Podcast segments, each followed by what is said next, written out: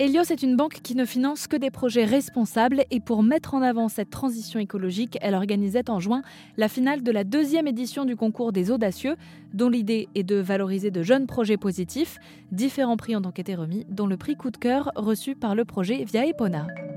Euh, donc moi c'est Xavier, je suis un des cofondateurs euh, de la société qui porte le projet Via Epona, qui est une application qui génère des voyages à vélo en 5 minutes et qui s'occupe de tout. En fait, euh, on démarre euh, du point A, on va aller au point B par exemple, on veut faire une boucle. Via Epona va être capable de générer ce trajet-là en fonction du type de vélo.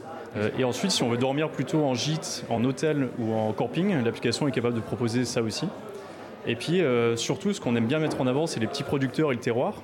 Ce qui fait qu'on a des petits producteurs sur la route qui se sont référencés pour se ravitailler plutôt que d'aller, entre guillemets, bêtement dans une ZAC. Il y a des territoires qui font le choix de développer massivement le, cyclotourisme. La Provence, c'est un exemple parfait. Ils ont le climat qui va bien, ils ont des paysages un peu dingues, il y a des gens qui viennent qui veulent être tranquilles au soleil, ils ont la météo, enfin voilà. Il y a d'autres territoires pour lesquels c'est pas une priorité, soit parce que les touristes qui viennent ne sont pas forcément euh, euh, des pratiquants du vélo, donc ils vont pas prioriser ça, soit parce qu'il n'y a pas beaucoup de monde qui viennent tout court, et à ce moment-là, le coût en infrastructure n'est pas forcément euh, simple à injecter. Vous allez citer la Creuse la Creuse, c'est un mauvais exemple parce qu'ils ont. Non, non, eux, ils font un effort spécial. Et ils ça me fait plaisir parce qu'en général, c'est toujours cité euh, dans ah les mauvais exemples, la Creuse. La Creuse, c'est seule, le seul département en France où il y a une voie verte circulaire qui existe.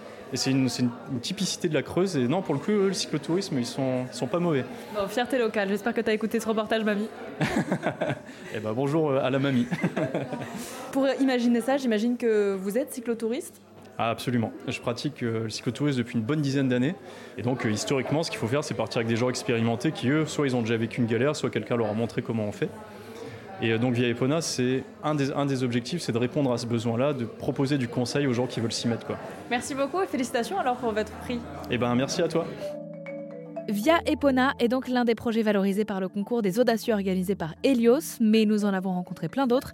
Alors pour les découvrir, rendez-vous sur rzn.fr.